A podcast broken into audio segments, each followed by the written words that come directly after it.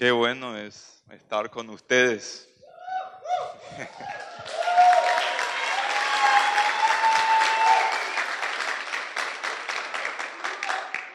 Sí, hace tres meses, exactamente tres meses, no estaba seguro si iba a volver a hacer lo que hoy estoy haciendo, sí. Así es la vida, a veces, en algunos casos. ¿Quién estuvo el domingo pasado en el culto alemán? ¿Quién de ustedes quiere traer la prédica acá hoy? ¿No atendieron o qué pasa? ¿Y los otros por qué no se fueron al culto? Se dan cuenta que vine amargado y deprimido, ¿sí? Que no se sanó el tipo había sido. Pero si vas a estudiar para un examen muy importante, ¿qué estás haciendo? Repitiendo las cosas para que se integren. Y para los que estuvieron el último domingo, en parte va a ser repetición y, eh, eh, y traducción a otro idioma, ¿sí? Entonces, eh, esperemos que, que, sea de bendición. Em, yo en los meses diciembre, enero, comencé a percibir una ausencia de gozo y entusiasmo de vida. Y yo vivía según el lema, eh, me voy a levantar igual y seguir funcionando, porque así me educaron, ¿sí? No me rindo por cualquier desánimo en la vida. La vida sigue, hay, hay que seguir funcionando y me funcionó siempre hasta ahora, hasta el día de hoy, hasta el día, hasta, hasta hace tres meses. Hasta que justo son tres meses hoy. El 22 de, enero a mí me tocaba predicar en, los servicios en alemán y español el domingo a la tarde. Algunas horas antes experimenté algo que podríamos eh, llamar, no sé, ¿cómo se llama eso? Eh, vos que te deprimiste más que yo, Pastor Mar, ¿cómo se llama eso? Eh? Sí, un, un, sí, me, me, me colapso, sí, me desplomé completo, por completo. Mi esposa no sabía qué pasa a mi eh, marido menonita frío, que no expresa sentimientos, que llora como un bebé. Y, dice que no puede predicar una cosa que hizo cien veces en su vida y ahora me dice que no puede. ¿Sí? Eh, yo me sentí, yo me decepcioné de mí mismo. Eh, yo ya no estaba en, condiciones de, guiar mis propios sentimientos, algo de lo que siempre estuve orgulloso, ¿sí? de, autocontrol, eh, me, me desplomé. Y ahí me di cuenta que yo, por mis propias fuerzas y mi propia capacidad, ya no estoy en condiciones de, de sacarme de este pozo tan oscuro, yo necesito ayuda. Entonces lo que hicimos fue, o sea, mi esposa organizó el culto, encontró a gente que me reemplazó así rápidamente porque yo, yo no podía. Contactamos a un consejero, al, querido pastor Werner Franz, que vino a nuestra casa, se hizo de tiempo. Eh, le lloré todo mi, toda mi angustia y dijimos, bueno, vamos a parar acá ¿sí? El mundo sigue girando también si vos no funcionás. Había sido, yo no soy el salvador de este mundo, ¿sí? La iglesia no murió en estos, en estos meses, había sido, ¿sí? A veces es, es, es un, hasta un pecado, ¿sí? Que a veces creemos los líderes que todo depende de nosotros, ¿sí? Y no es así. Entonces, ahí yo contacté a un psicólogo, me enviaron a una psiquiatra. Yo no quería ir a la psiquiatra, pero igual me fui. Y, eh, desde ese momento estoy siendo acompañado por, por, esas tres personas y obviamente a muchos amigos y familiares. Eh, una gran bendición que tengo es que puedo tener una familia intacta, una familia armoniosa. Mis padres nos bendicen, nos apoyan en todo, mis suegros la misma cosa. Eso es tan, pero tan importante, una gran ventaja si uno lo tiene, ¿sí? Y los que no lo tienen pueden construir eso con buenas amistades, pero eso se construye antes, ¿sí? No se construye estando en, la depresión. Por eso es tan importante invertir en, en amistades de buena calidad, ¿sí? Los que están en las buenas y en las malas, personas de confianza. Lo que sí, eh, ahí dijimos, eh, me dio reposo la, la, doctora, primero por un mes, después alargó por otro mes. Eh, y para mí, toda la vida me pareció muy oscura, todas las opciones que se me presentaban. La opción de seguir trabajando, yo perdí lo que tanto me había apasionado. Y yo estoy ahora, este es mi décimo primer año como a tiempo completo en esta iglesia. Y yo me acuerdo muy bien de los primeros años. Yo no tenía ganas de, de hacer vacaciones porque tanto me apasionaba el trabajo. Yo para hacerle el favor a, mi esposa y a mi familia hacía vacaciones, pero esperaba que terminen para volver a trabajar. Sí, eh, era mucho más una pasión que, que, por, por, algún pago que me dan. Obviamente el pago es importante para vivir, pero así, eh, ese era mi caso. Y ahora la doctora me dijo, tenés un cuadro depresivo y un burnout, ¿sí? un agotamiento, las dos cosas, estrés laboral o burnout. Eh, me acuerdo ese día, volvimos a casa, me senté en la silla y volví a llorar porque aceptar eso eh, fue difícil para mí, porque fue admitir esa tremenda debilidad mía que se había manifestado. Y en ese tiempo, eh, para ser sincero, no, no he leído demasiado mucho la Biblia, tampoco he orado demasiado mucho, pero sí algunos salmos me ayudaron. Y en especial el, el, salmo que hoy quiero compartir, que es el versículo 5 del Salmo 42. Sí, los que leen la Biblia en alemán es el versículo 6. Sí, a veces en los salmos hay un desfasaje eh, en, el conteo de, de los versículos que enseguida vamos a ver. ¿Y saben por qué tomé la decisión de compartir tan abiertamente y hacerme vulnerable al compartir? Eh, porque yo veo que la Biblia habla muy abiertamente de las crisis de las personas, incluso de los héroes de la fe. ¿sí? Y hay grandes héroes de la fe, Moisés, eh, eh, Elías, el gran profeta, Pablo, Jesús mismo pasó por momentos muy difíciles y ese privilegio que nosotros tenemos de, de mirar y de ver cómo ellos se manejaron en ese momento, este gran provecho para nosotros hoy en día. Aparte de eso, lo que vi en la Biblia es, eh, fueron algunas conversaciones. Yo no quería hablar con todos, ¿sí? Yo Ah, hubo momentos donde gente de la iglesia, por pura bondad, nos trajo comida y yo me escondí porque no quería, una tendencia a fobia social. Y eso, que, eso no soy yo, ¿sí? En un momento de, de, salud. A mí me encanta estar con la gente, ¿sí? Y, pero ahí yo me escondí y traté de que no me vean. Eh, ¿Por qué conté eso? Viste, los medicamentos me hacen... Eh, eh, estoy, me estoy haciendo vulnerable.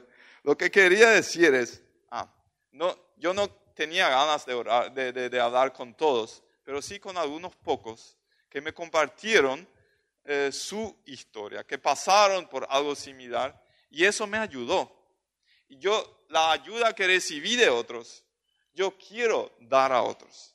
Y de hecho, desde el último domingo yo me di cuenta que, que cuando yo me hago vulnerable y cuento mi historia, la gente gana confianza y, también me cuenta su historia. Ya, eh, y muchísimos había sido, pasaron por eso, gente de los cuales nunca pensé que llegaron en algún momento de su vida al fondo, donde tocaron fondo hasta querían quitarse la vida, y nadie sabe, ¿sí? Pero ahora saben que este tipo también está eh, despistado y no, no, no, ¿cómo es el término? No, no, no tiene todas las riendas eh, bajo control. A veces sus emociones y puedo abrirme también eh, a él. Entonces, no quiero desaprovechar el dolor que pasé. Yo quiero aprovechar eso. Porque cada etapa de dolor en tu vida representa una oportunidad de crecimiento podemos desaprovecharla o podemos aprovecharla. Y yo le dije a Dios, si tú me vas a dar la capacidad, quiero aprovechar eso para ayudar a otras personas. Y por eso me abro completamente eh, con, con mi testimonio de lo que pasé. Y me di cuenta, cuando tomé la decisión de hablar abiertamente, siempre y cuando la situación se da también así en conversaciones personales, es tan liberador. ¿sí? Eso, tratar de dar una buena imagen cuando adentro todo está mal, es, exige muchísima fuerza, muchísima energía. Y es una calle sin salida. ¿sí? Es solamente cuestión de tiempo hasta que choques contra la pared y estés mucho peor que ahora. Entonces, tuve no sé, tuve 50 o 100 de esas conversaciones y, me hizo bien, me hizo bien. Y en ese, en ese sentido es terapéutico también para mí hablar de eso acá con ustedes. Leamos el versículo de Salmo 42, 5. Y los cristianos que tienen su Biblia pueden abrirla y los otros pueden leer conmigo acá. Salmo 42, 5. Y ahí dice el, salmista, ¿por qué te abates, alma mía? ¿Y por qué te turbas dentro de mí? Espera en Dios, pues he de alabarle otra vez por la salvación de su presencia. Quiero sacar cinco lecciones que aprendí de este versículo en relación con mis últimos cinco meses más o menos. La primera es, yo no soy el único.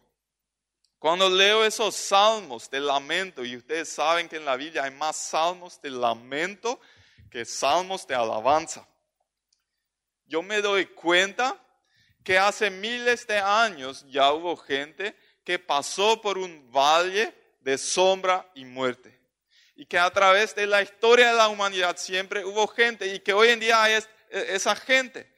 Y, el simple hecho de realizar eso, yo no soy el único, hay otras personas que pasaron por eso. De hecho, Jesús pasó por los valles más oscuros y en cada momento me va a entender, tiene una fuerza consoladora y, y da cierta paz. ¿sí?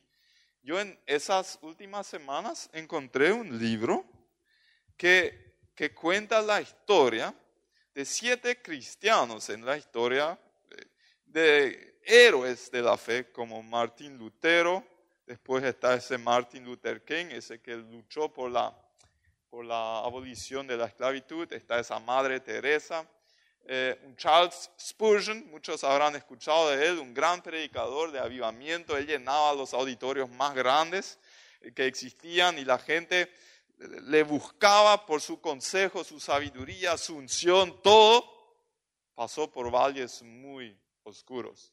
Y ese Spurgeon, por ejemplo, si van a poner en Google Spurgeon depresión, van a encontrar cosas muy interesantes que él dijo. Eh, él enseñó a sus discípulos, a, sus estudiantes, eh, a su congregación, cómo lidiar con eso. Y él, él criticó fuertemente a las personas que se muestran insensibles a, los, eh, a las personas que, que, pasan, que sufren depresión. porque especialmente también la cultura menonita aleguaya nosotros venimos de una historia de, eh, le, le, damos cierto tabú.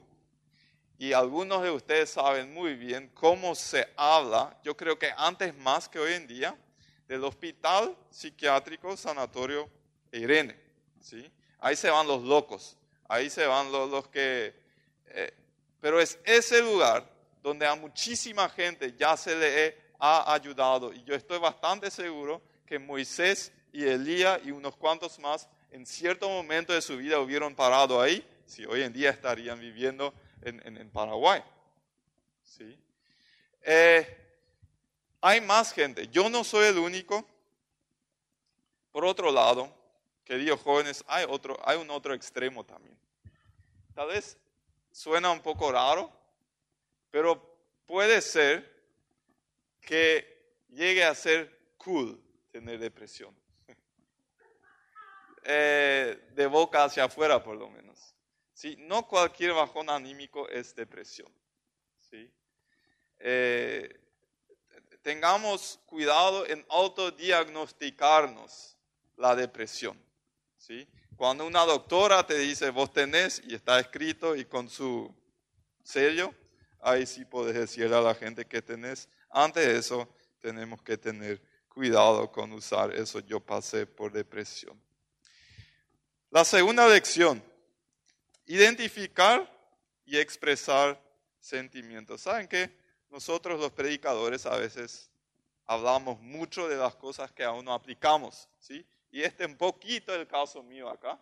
Mi esposa quisiera que ya eh, aprendiera por fin esta lección y estoy lentamente, lento y seguro estoy aprendiendo. Ya lloré más los últimos meses que los últimos 10 años, así que estoy en, buen camino. Eh, dice así, ¿por qué te abates, alma mía? ¿Sí? El tipo acá encuentra un término por lo que está pasando dentro de él.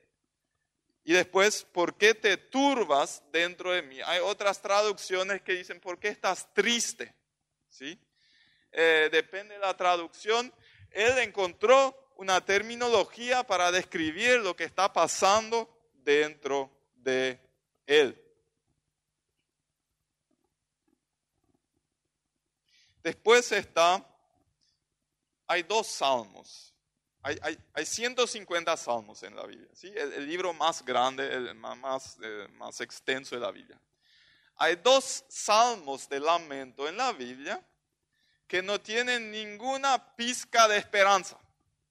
La gran mayoría de los salmos de lamento, cuando te vas a poner a leer, para los que leen la Biblia, eh, después al expresar su sentimiento, al encontrar términos, palabras, y al llorar delante de la presencia de Dios, muchas veces después llega a sentir ya cierta esperanza. La gran mayoría de los salmos de lamento.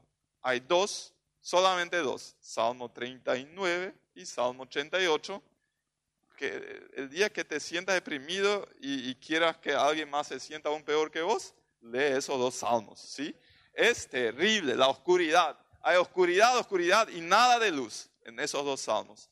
Y la presencia de esos salmos a veces nos causan crisis, pero a mí me indican que Dios nunca me va a condenar por sentimientos negativos que yo tengo.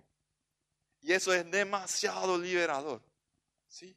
Porque a veces algunas personas tienen miedo de, ir delante de Dios porque se sienten pecadores simplemente por, por tener esos sentimientos de presión.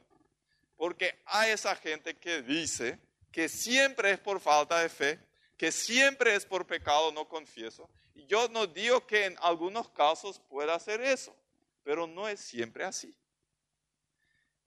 Expresar, identificar y expresar los sentimientos es, es la alternativa más saludable. Cuando hablamos de sentimientos, hay, hay, dos formas de manejar eh, los sentimientos que no son saludables. Por una parte está el e-, emocionalismo. Son las personas o a veces iglesias enteras que lo más importante y el objetivo y la meta es llegar a tener buenos sentimientos. ¿Sí? Dicho de paso, alguien dijo alguna vez, el camino más seguro de no llegar a ser feliz es poner a la felicidad como mi mayor objetivo de vida ellos se van a, un encuentro juvenil y dicen, la alabanza fue buena si yo me sentí bien. ¿Sí? Todo es el criterio más, más, más importante. ¿sí? La, la prédica fue buena si me sentí bien, si nos hizo reír eh, cada tanto. Después está el otro extremo, estoicismo, creo que se llama eso. Son las personas o las iglesias que dicen solamente el intelecto, la verdad, eh, sana doctrina. Los sentimientos no importan.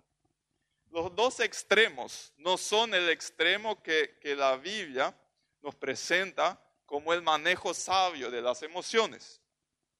La Biblia le da un lugar muy importante a las emociones.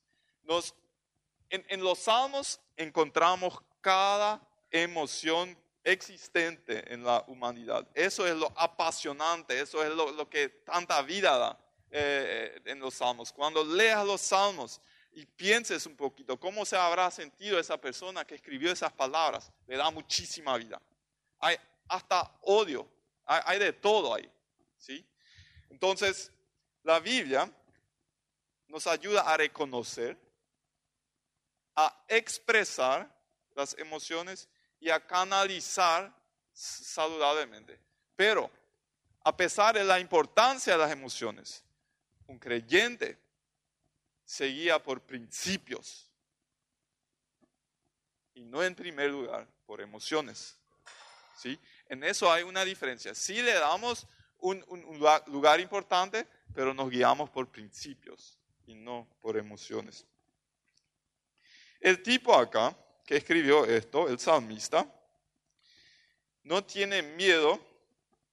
Él, él ya no le, por sus, por su, por sus sentimientos trambólicos, eh, ya no le entiende más a Dios y tampoco se entiende a sí mismo. Y eso a mí me pasó también. Yo ya no me entendía a mí mismo. ¿Sí? ¿Por qué? Yo ya no respondo como yo quisiera. Y es, está bien no entendernos siempre a nosotros mismos. Y otras personas tampoco nos van a entender y está bien también. ¿sí? No todos entienden cuando pasamos por depresión y no podemos exigir que entiendan.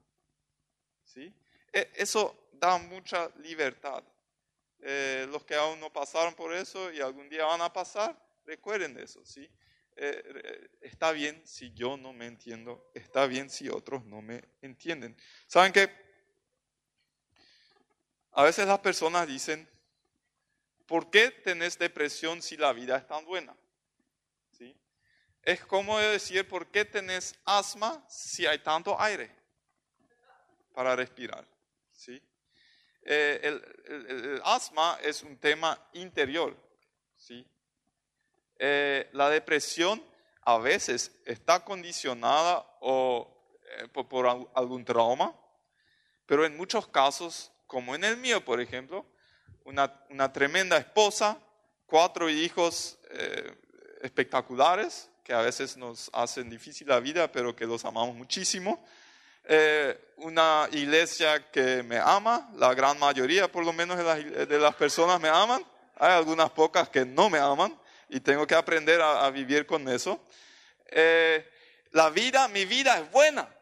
Si cualquiera que me observa, ¿por qué ese tipo se va a deprimir? Tiene todo lo que necesita, tiene buenos amigos, es lindo, es fuerte, es de todo. Betina hoy me dijo que sos lindo, ¿sí? Entonces le dije, pocas mujeres me dicen eso, ¿sí? Eh, gracias, Betina Neufeld.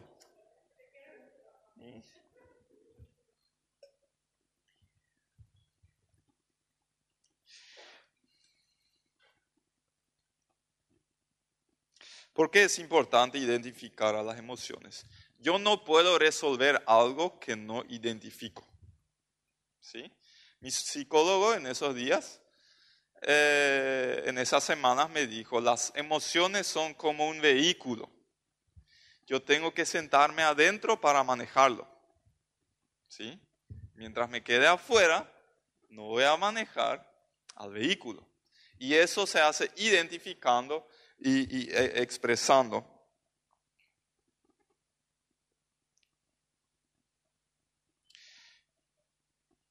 En el versículo 9,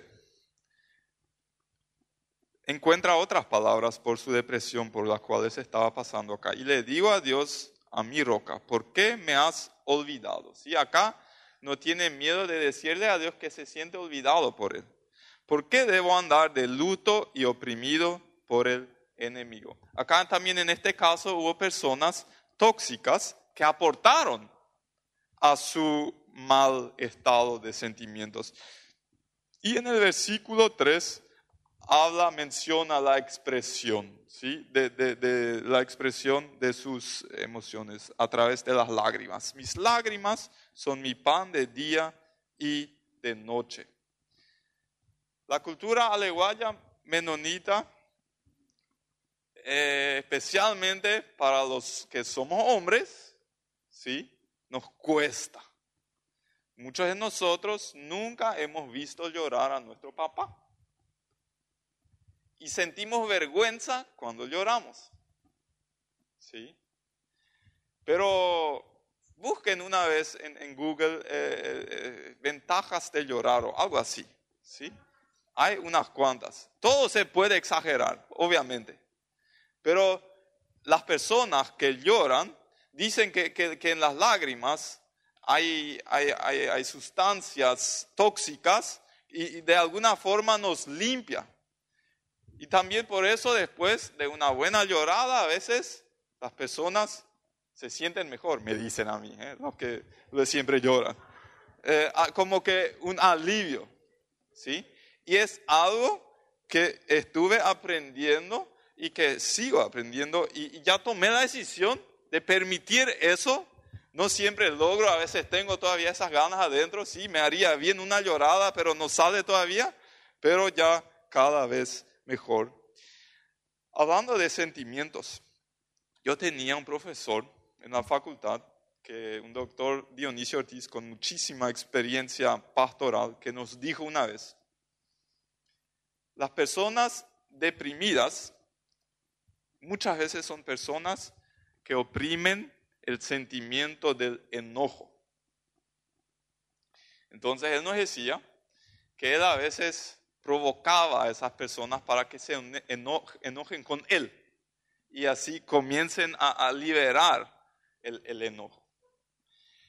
Eh, yo en estas semanas y meses me acordé de lo que él nos dijo y me di cuenta que, y suena raro, yo sé, que no aprendí, a expresar y canalizar saludablemente el sentimiento del enojo.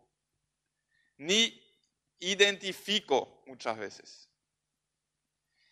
Y eh, yo creo que ahí está parte de la razón de, de mi valle por el cual pasé, pero no solucioné todavía.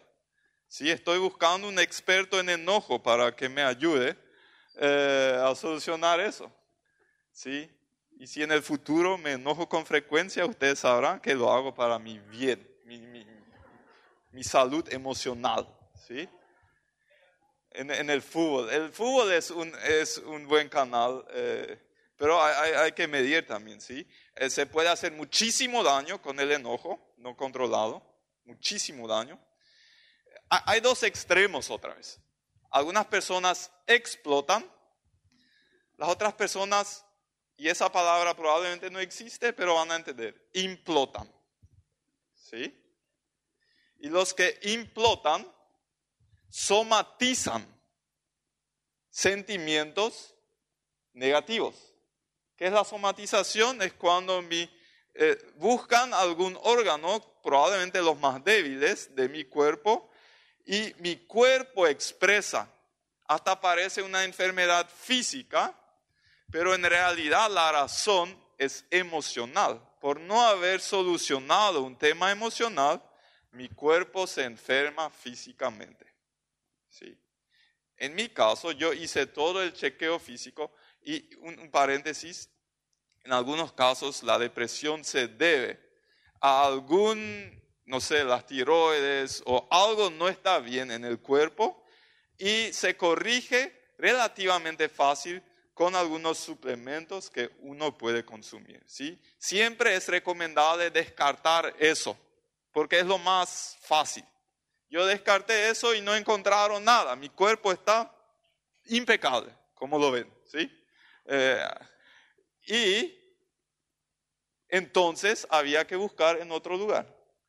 Probablemente a mí me pasó esa implotación, pero no somatización, sino en, el sentido de que eh, hubo cortocircuito y ya no estuve en condiciones emocionalmente de seguir funcionando. Vamos a la tercera. Cuestionar sentimientos y pensamientos. ¿Sí? ¿Por qué te abates, alma mía? ¿Por qué te turbas dentro de mi corazón? Ah, ah, ¿Ustedes se dieron cuenta a quién le está hablando ese tipo o la tipa? No le está hablando a Dios, no le está hablando a otras personas, se está predicando a sí mismo. ¿Sí? Está cuestionando sus propios pensamientos y sentimientos. ¿Sabes qué? Un consejo. No creas todo lo que piensas y lo que sientes. Salmo 26, 2 creo que es, el salmista le dice a Dios, yo te pido que pruebes mis sentimientos, porque mis sentimientos son de desconfiar. Yo no soy la fuente de la verdad. Y también hay un enemigo que trata de meter sus pensamientos y sentimientos en mi vida. Y no para ser muy sinceros, a veces no estamos en condiciones de discernir si esto fue de Satanás o fue de Dios o mío. Cuando una persona madura, siempre está mejor en condiciones, ¿sí? Pero hay que tener una cierta desconfianza en nuestros propios sentimientos y nuestros propios pensamientos. En mi estudio de maestría, un profesor nos escribió esas dos frases en la pizarra. Y lleven siempre esas dos preguntas, nos dijo. ¿Por qué pienso lo que pienso en esta situación? ¿Por qué siento lo que siento? ¿Y cuáles podrían ser gatillos? ¿sí? ¿Cuáles son ambientes o situaciones o palabras o personas a las cuales, a las cuales reacciono de, de, manera hipersensible? Yo en, este, en estos meses identifiqué algunas de esas cosas. Yo yo donde emocionalmente tengo una reacción totalmente fuera de lugar porque acumulé frustración y decepción sin canalizarlo debidamente. Y haber identificado eso me ayuda, es el primer paso a, la sanidad. Por ahora yo tengo que obviar, yo tengo que eh, no confrontarme a esas situaciones en lo posible. Y con el tiempo, con acompañamiento, probablemente paso por paso, yo pueda ir eh, confrontando y aprender a manejar mejor esos, esos ambientes. ¿Tiene sentido? ¿O estoy hablando muy abstractamente? Sí, gracias por, la palabra acá. Eh, las personas depresivas, deprimidas, pierden toda objetividad son muy subjetivas. ¿sí? Tienen ese lente negativo a través del cual eh, observan y evalúan la vida y también a sí mismos. Me, pasó a mí completamente. Y le pasó, por, ejemplo, al profeta Elías, que, que, en su momento tan, en su bajón, él vino a Dios y dijo, yo, yo tanto he luchado para que tu pueblo vuelva a ti y yo soy el único que no dobló sus rodillas ante el Baal. Pero él no tenía razón, él perdió completamente la objetividad. Había siete mil personas más y Dios le tiene que corregir, no tiene razón. ¿sí? Hay siete mil más que no doblaron su rodilla ante Baal. Entonces, cuando estás deprimido, no tomes decisiones importantes en tu vida. Por lo menos no solo no sin un buen acompañamiento. ¿Sí? Eso es muy importante. Esa fue mi tarea en los últimos meses. No tomar decisiones importantes solas.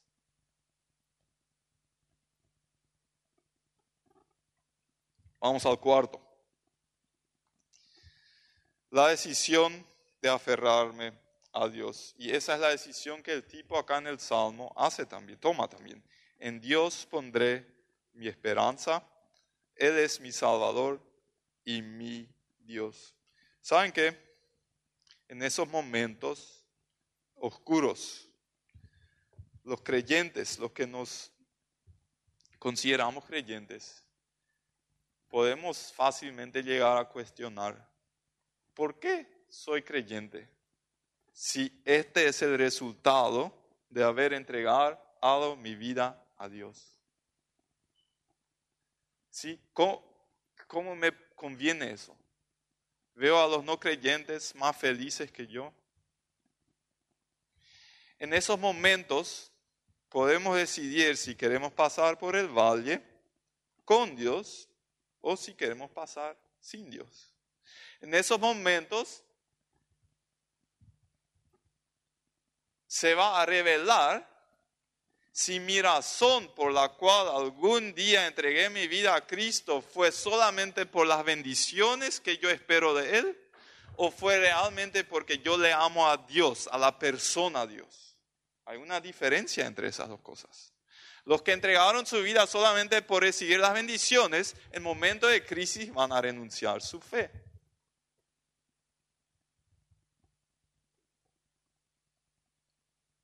Para mí esa decisión de aferrarme a Dios también implicó volver a encontrar un sí a la iglesia.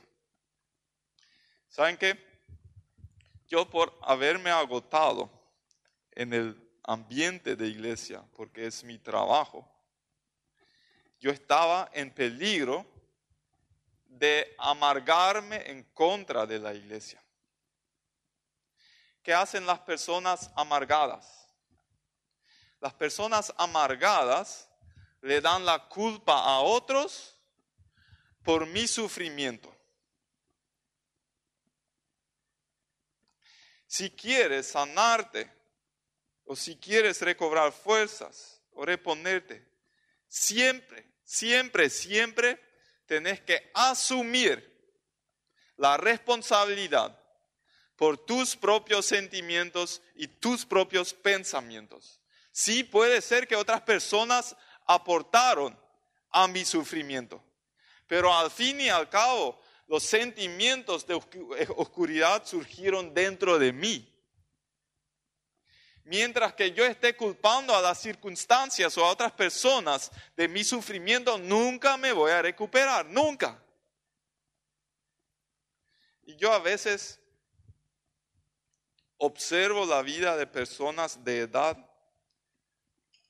y, comparo a las personas amargadas y dentro de las iglesias hay personas amargadas también, con las personas de edad felices. ¿Saben cuál es la, la, diferencia?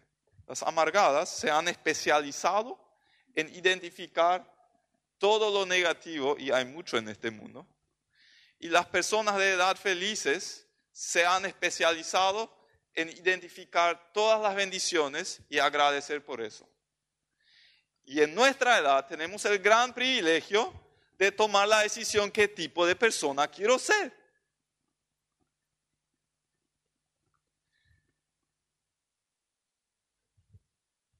Mi recordatorio. ¿Sí? No, eh, tengo que tomar mi pastilla. si ahora me deprimo es porque no tengo tiempo de poner.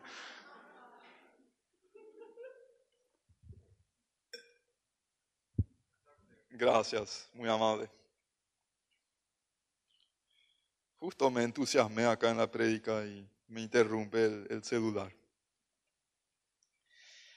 También el aferrarme a Dios para mí implicó tomar la decisión de querer sanarme. Y yo sé que suena raro para algunos, pero saben que no todos quieren ser sanos. No todos quieren. ¿Sí? ¿Se acuerdan donde Jesús le pregunta a un enfermo, ¿quieres ser sano? Tal vez te preguntaste algún momento, ¿por qué Dios le hace una pregunta, Jesús le hace una pregunta tan estúpida así? Eh, ¿Saben qué? Tiene ventajas eh, estar con alguna enfermedad. Al inicio, cuando la iglesia se dio cuenta de, de mi estado, la gente venía, nos traía comida, así espectacular. Y ahora que me siento mejor, ya no vienen más. Tengo que cocinar yo, mi esposa. ¿sí? Me, casé por algo, sí, mi esposa por suerte cocina. y cocina bien. Tiene ventajas estar enfermo. Porque una persona sana, otra vez, ¿sí? tiene que levantarle, tiene que levantarse a la mañana para ir a trabajar. Si estoy enfermo, me puedo quedar en la cama, ¿sí? ¿Quieres? Y algunos inconscientemente quieren seguir siendo enfermos. De boca hacia afuera quieren sanarse, pero en realidad, en realidad, no quieren dejar esa muleta de enfermedad. Y por eso, a veces, esas personas no se sanan. Para mí también implicó soltar por milésima vez el control y decirle a Dios, yo me doy cuenta que soy más débil que nunca, no tengo el control de nada, tú tienes todo el control y tantas veces ya oré esa oración y voy a seguir orando porque hay algún impulso pecaminoso dentro de mí que quiere, siempre quiere volver a agarrar y a tener todo el control sobre mi vida, pero no tengo. Entonces cuando trato de tenerlo, me enfermo. ¿sí? Soltar el control. Y saben que cuando suelto el control, yo me relajo y yo descanso. Y recién cuando mi cuerpo está descansado, también mi alma puede comenzar a descansar. No es al revés. Por eso a veces dormir es lo más espiritual que puedes hacer. es tan importante dormir suficiente, tan importante. Hacer actividad física y comer saludablemente. Para mí, aferrarme a Dios también implicó la decisión de dejarme guiar de Dios a través de otras personas. Yo mencioné al inicio que yo algo en mí se resistió a ir junto al psiquiatra. ¿Sí? Yo había visto en mi estudio de, de maestría con un profesor de, psiquiatra cómo a veces se abusa la aplicación de medicamentos en, en, pacientes psiquiátricos.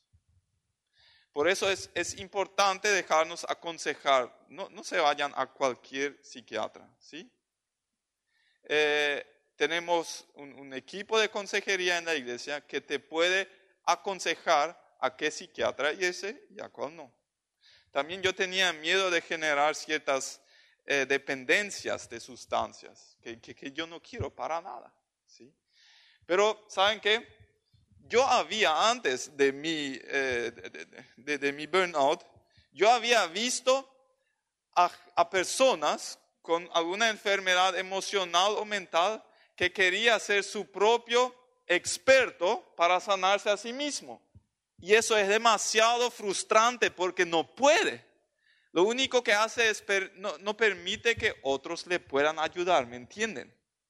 Entonces, cuando estamos en ese bajón, tenemos que humillarnos y decir, yo no puedo ser mi propio experto y yo necesito que otras personas me ayuden. Por eso también la Biblia dice que Dios le ayuda al humilde y resiste al orgulloso. Humillate.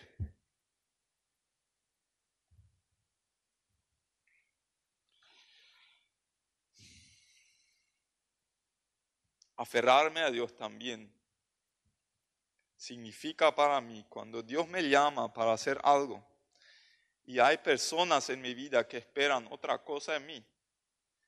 El psicólogo lo dijo así, tenés que aprender a decepcionar a la gente sin tener mala conciencia. ¿Sí? A mí me gusta que todos piensen bien de mí, siempre. A mí me gusta eh, siempre responder a las expectativas de la gente. Pero los que tratamos de hacer eso nos matamos a nosotros mismos. Es imposible. Hoy yo estoy ejercitándome en eso, decepcionar a la gente, ¿sí? Pero cuando siento que Dios me guía en otra dirección. ¿sí? Y vamos al, último. Y al final queremos tener un tiempo de oración. Habrá luz de nuevo. ¿Vieron esa frase en el versículo 5 de Salmo 42? Y todavía lo alabaré. ¿Sí? Es interesante. Yo hoy, si me siento mal, no tengo que sentir mucha presión de alabarle a Dios. Va a volver. Va, Hubo gente en ese tiempo y, que yo sé, y uno se da cuenta cuando te dan así frases baratas, ¿sí? O cuando realmente hablan con propiedad. Y, y en este caso, hubo personas, entre otros, el pastor Mark, que, que me dijeron, yo sé que vas a salir de esta porque yo ya no estaba seguro. ¿Sí? Y yo salí, y demasiado rápido, porque hubo gente que me dijo, es casi un milagro que haya salido tan, tan, tan rápido. Y todavía no salí completo, estoy todavía en proceso, todavía no estoy a full en el trabajo, ¿sí? Y, hay que tener cuidado con volver demasiado rápidamente a toda la carga. Y, en ese proceso eh, estoy todavía pero hay mucha luz ya en mi vida otra vez. Eso, saber esa verdad, que la luz puede volver y, va a volver, me ayuda a sacar mi lente negativo y ponerme un lente positivo, porque saben que el, negativismo y la autocompasión, que es un gran peligro de las personas deprimidas, ¿sí? ay yo pobrecito, eh, son impedimentos para que nos recuperemos. ¿sí? No permitas esos sentimientos, esos pensamientos, digamos, de, de, autocompasión y, ¿cómo es? Eh, sí, esos autos ¿sí? que, que, no nos hacen bien. Eh. Para mí también me ayudó a relajarme y saben qué? Esa historia donde un enfermo, un paralítico, es sanado por Jesús, no por la fe del paralítico, sino por la fe de los amigos, me dio mucho confort porque yo lo que no sirve en esos momentos es hacerme más presión de creer más, de orar más, de leer más la Biblia, todas buenas cosas, pero eh, no se trata de mi fuerza, es admitir mi debilidad y descansar en esa verdad de que ahora hay otras personas que van a creer por mí y que van a orar para que yo me pueda recuperar. Por eso es tan importante ser parte de una iglesia. ¿Sí? Ese cristiano llanero solitario que solamente eh, se alimenta por YouTube y, y no está con nadie más, en esos momentos es difícil. Necesitamos tener esa comunión y ser parte de una iglesia. Eh, y una cosita, creció en mí en estas semanas eh, la, conciencia y yo creo que esos momentos de sufrimiento ¿sí? traen muchas oportunidades. Y yo siempre al inicio de un, sufrimiento así, siempre voy a orar por sanidad, por gozo, y lo voy a hacer y repetitivas veces, porque es eso lo que yo veo en la Biblia. Y yo creo que muchas veces Dios responde y también hasta milagrosamente a esas oraciones. Nunca quiero ser enfermo por la falta de mi oración, por sanidad. ¿Sí? Entendemos. Pero en algunos casos, Dios permite que sigamos en esos valles. Y yo creo que hay las personas que obsesivamente hacen todo lo posible para desquitarse de ese sufrimiento lo más rápido posible. Obstaculizan su propio proceso de sanidad. ¿Entienden? Yo después de orar por sanidad y por todo, cuando me rendí, yo le invité a mi depresión. Y yo sé que algunos me van a tirar de hombre de poca fe. Yo creo que no tiene nada que ver con resignación, es algo totalmente diferente. Pero yo le invité a la depresión y le dije, vamos a ser amigos. Y a partir de ahí, hice chistes acerca de mí mismo y mi estado de depresión y mis medicamentos que estoy tomando. Y me ayuda a tomarlo con mucha más soltura. Eh, yo tengo unos cuantos de esos chistes, pero tengo miedo si cuento ahora ustedes no se van a reír. Entonces no los voy a contar. Eh, pero después podemos si quieren, pero tienen que prometerme que, que se van a reír, porque no da gusto contar si nadie se ríe. Y me deprimo más después. Por su culpa.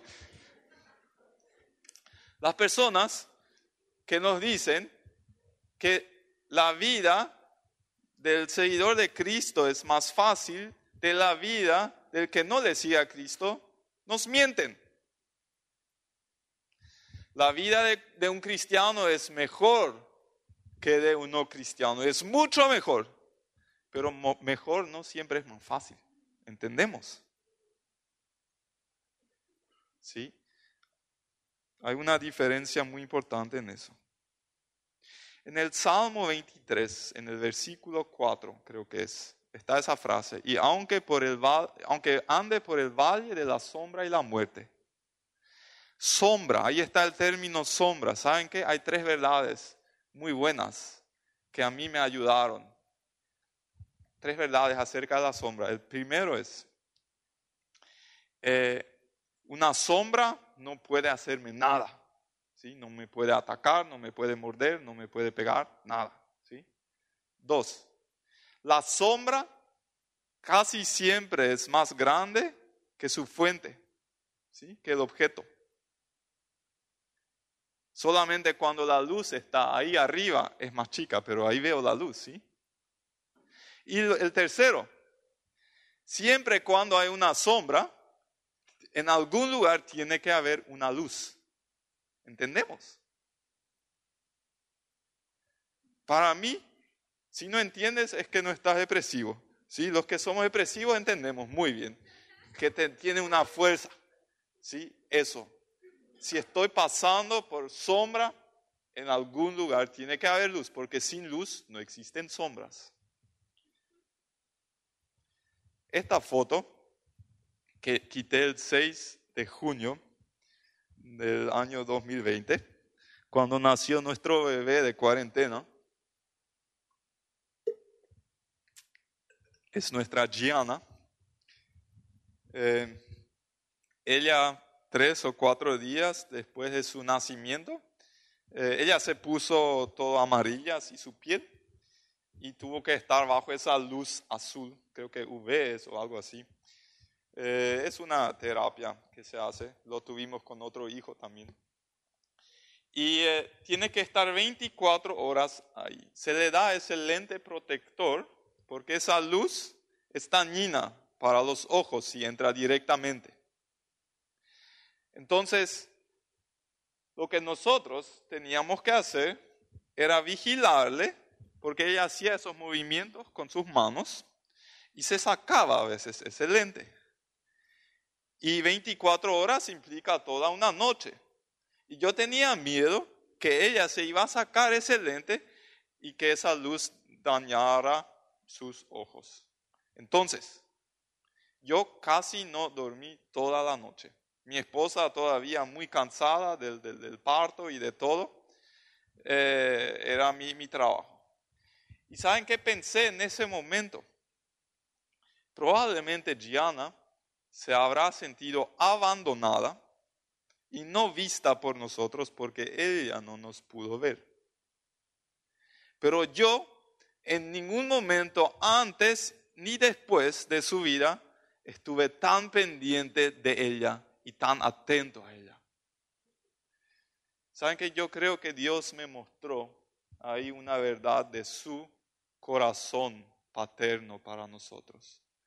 En esos momentos oscuros, el hecho de que yo no le pueda ver a Dios no significa que Él no esté muy cerca vigilándome. ¿Entendemos? Gianna en ese estado no habrá entendido por qué mis padres se alejaron de mí. ¿Por qué no me toman en su brazo? ¿Por qué no me acarician? Como en otros momentos. Pero ¿cómo ella va a entender que en ese momento es lo mejor para su vida estar bajo esa maldita luz azul? Le hace bien. Y hoy en día es muy bueno que ella haya hecho eso. ¿Cómo yo voy a entender mi valle oscuro? No puedo entender. Hasta hoy en día no tengo explicación por qué pasé por lo que pasé. Y no tengo que entender. El hecho de que yo no pueda entender no significa que no haya alguna buena razón. Tal vez entienda algún día. Una razón ya tengo. Puedo ayudar mejor a otras personas. Pero creo que debe haber más razones para justificar todo lo que pasé. ¿Sí? Si vos estás así, bajo una luz azul, entre comillas, y no le puedes ver a Dios, probablemente Dios está más pendiente de ti que nunca antes. Sí. Y es porque a mediano y largo plazo va a ser bueno para tu vida.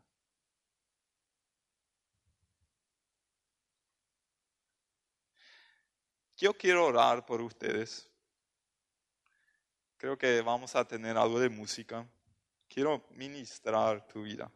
Yo sé que todos estamos pasando por momentos difíciles en nuestras vidas.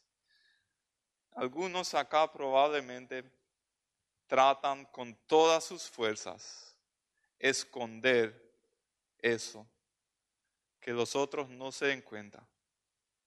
Y te quiero decir que estás en una calle sin salida. ¿Sí? te estás agotando. Y es cuestión de tiempo hasta estrellar contra la pared que está al término de la calle. Es muy liberador, muy liberador hacernos vulnerables y hablar.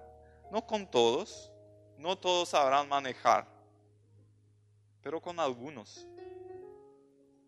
Y en esta noche hay gente también después para orar por tu vida. Hay gente para hacer consejería, para escucharte simplemente. Esta noche hay esa gente y hay un equipo de consejería en la iglesia. Si, si no fuera por mis consejeros, yo hoy no, todavía no estaría acá. Yo sigo con consejería porque yo, por mi propia capacidad, no estoy en condiciones de arreglar mi vida. Así de débil soy yo. Y es liberador para mí no tener que fingir nada. Por eso, Dios le levanta al humilde y resiste a quien? Al orgulloso. A veces viene en el fondo la razón que impide que nos recuperemos es el orgullo. Con tu orgullo te vas a andar a la mierda. Así, literalmente.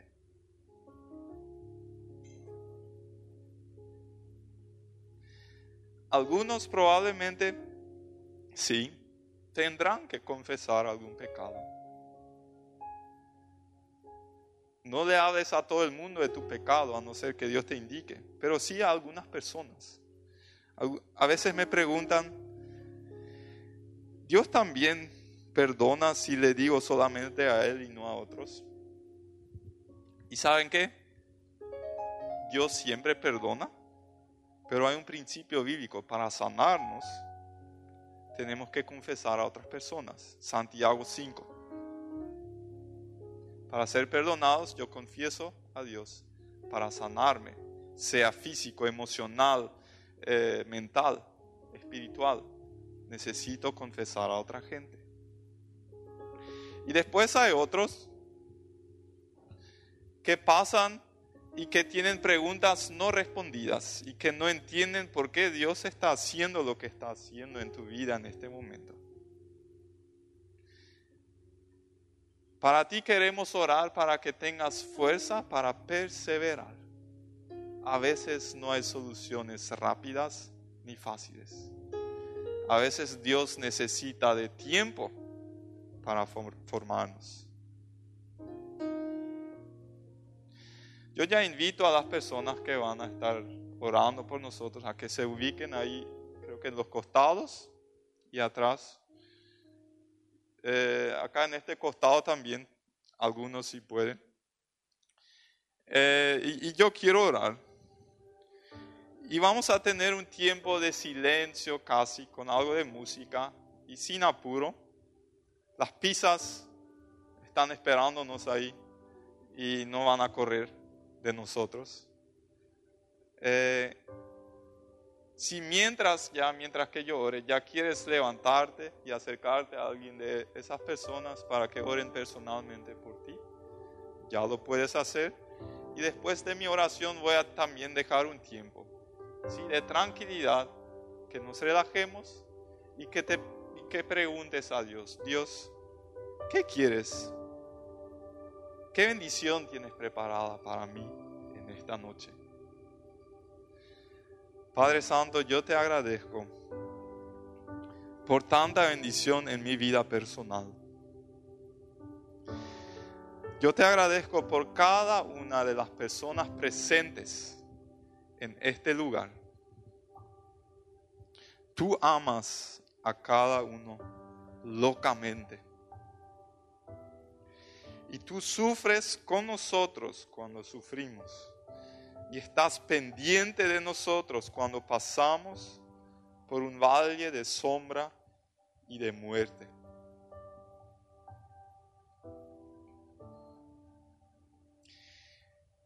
En el nombre de Jesús nosotros hoy resistimos y rompemos cada obra de Satanás Y en especial en este momento oro por las personas que tienen pesadillas de noche.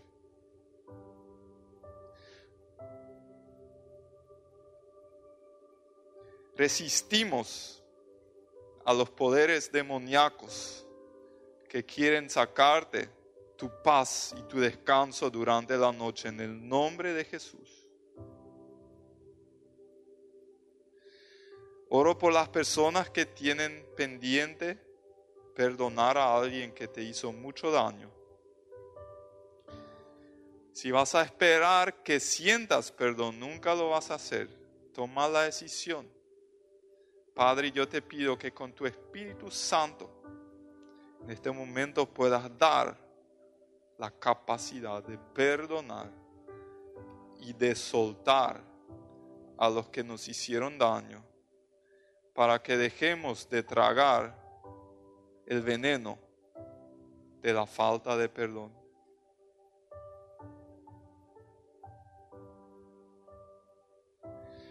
Padre, yo en este momento oro por las personas que por algún desperfecto en el cuerpo sienten o tienen depresión.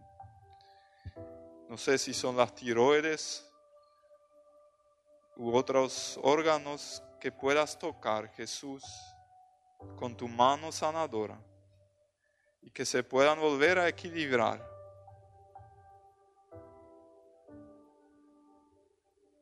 Y que el gozo de la vida pueda volver.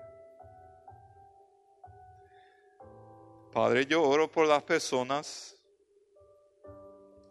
que a veces piensan en sacarse la vida.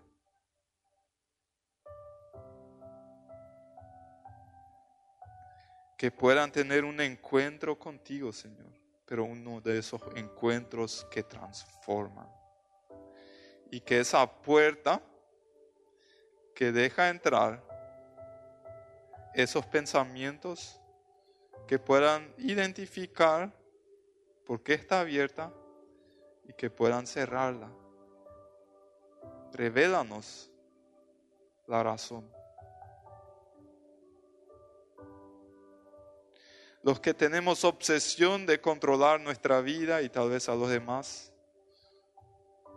ayúdanos a soltar y a descansar en la verdad de que tú tienes el control y yo no necesito encargarme de salvar a este mundo. A los que están luchando con ciertos miedos, Padre, yo te pido que en este momento des una profunda sensación de paz. Soltamos y toma la decisión de soltar tus miedos, de entregar en la cruz y simplemente dejarte amar. Porque el amor perfecto echa fuera todo miedo. Si no te liberas por ciertos miedos, es porque te cuesta aceptar el amor de Dios para tu vida.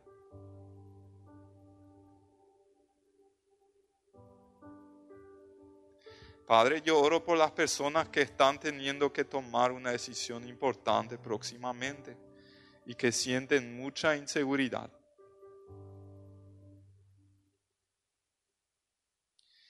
Te pido que des claridad y hoy te quiero dar esa palabra Dios en el momento justo te va a dar claridad y va a guiar tus pasos si rindes tu vida a Él. Porque ¿para qué te va a dar indicaciones si sí o sí no estás dispuesto a escuchar? Yo oro por las personas que sufren por una constante conciencia mala, que siempre que sufren bajo esa acusación constante, esa culpabilidad. Y te quiero decir que en el momento cuando entregaste tu vida a Cristo, confesaste tus pecados, a partir de ahí esa culpa se rompió y Satanás ya no tiene derecho de seguir culpándote. Eso quedó en el pasado. No le creas. Dios te ve con nuevos ojos. No eches de menos el sacrificio de Dios para tu vida al seguir creyéndole a Satanás sus acusaciones. Y si sientes sentimientos de culpa porque caís, volviste a caer en algo que ya te tiene frustrado porque no logras superarlo, hoy es el momento para volver a levantarte. Porque esa es gracia. Un favor inmerecido. No mereces el perdón de Dios. No, nadie merece. Pero igual es ahí. No trates de merecer las bendiciones de Dios. No trates de merecer el perdón de Dios.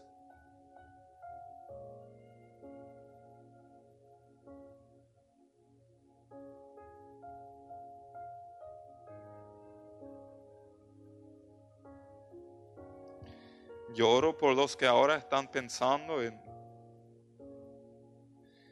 una falta que cometieron con otras personas para que el, el Espíritu Santo te va a dar la valentía para acercarte y pedir perdón.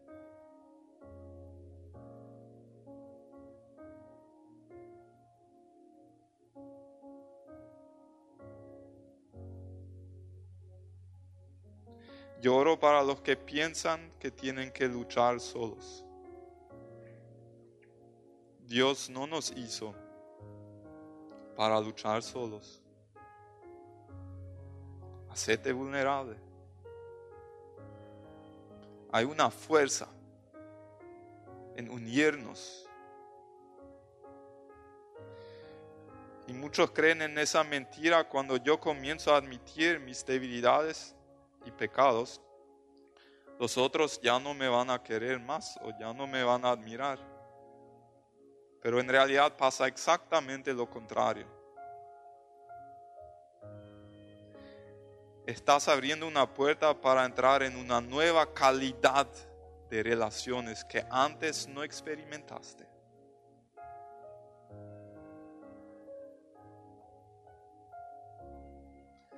Habla con Dios Y si sientes el deseo que alguien ore por ti personalmente, acá estamos, sin presión, ¿sí? Pero está la invitación. Disfrutemos de ese tiempo de silencio y tranquilidad.